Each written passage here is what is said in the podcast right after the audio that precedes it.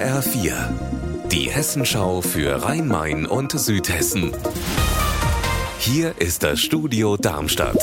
Mit Sascha Lapp, hallo. Die Polizei Dieburg warnt mal wieder vor falschen Polizisten. Die rufen heute vermehrt bei Seniorinnen und Senioren hier in Südhessen an. Sie versuchen die Menschen auszuhorchen über vorhandenen Schmuck und Bargeld und erzählen dann wilde Geschichten von Einbrecherbanden beispielsweise, vor denen die Wertsachen in Sicherheit gebracht werden müssten. Die echte Polizei warnt und stellt klar, niemals stellt die Polizei vorsorglich irgendwas sicher. Niemand wird am Telefon ausgefragt und wenn Sie Sie so einen Anruf erhalten, dann wählen Sie die 110, dann haben Sie zu 100 Prozent die richtige Polizei am Ohr und die kann helfen und lieber einmal zu viel als einmal zu wenig den Notruf gewählt. Seit zwei Jahren läuft am Landgericht Darmstadt der Prozess gegen den insolventen Goldhändler PIM aus Heusenstamm. So langsam geht das zähe Verfahren dem Ende entgegen. Heute hat die Staatsanwaltschaft plädiert. Petra Demand war dabei und welche Strafen gefordert wurden, das weiß sie. Siebeneinhalb Jahre Haft wegen schweren Betrugs und Geldwäsche, das ist die Forderung. Immerhin hatte der 51-Jährige mehr als 1000 Anleger dazu gebracht, bei seiner Firma in Gold zu investieren.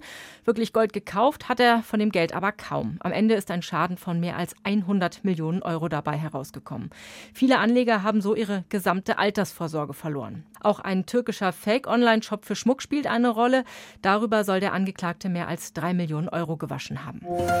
Die Todesstrafe gehört weltweit abgeschafft. Das fordern Menschenrechtsorganisationen wie Amnesty International und andere. Heute ist deshalb internationaler Aktionstag. Viele Städte beteiligen sich. Auch hier in Darmstadt haben um 12 Uhr die Glocken geläutet am Schloss. Und auch in Wiesbaden macht man mit. Birgitta Söhling. Hier in Wiesbaden wird heute Nachmittag die Ringkirche blau angestrahlt. Das sieht sehr eindrucksvoll aus. Außerdem informieren Amnesty International und der Verein Initiative gegen die Todesstrafe über ihr Engagement. Die Initiative vermittelt zum Beispiel Briefpatenschaften mit Menschen, die in der Todeszelle sitzen. In den USA ist gerade der 17. Verurteilte in diesem Jahr hingerichtet worden. Viele Bundesstaaten halten dort immer noch an der Todesstrafe fest. Unser Wetter in Rhein-Main und Südhessen.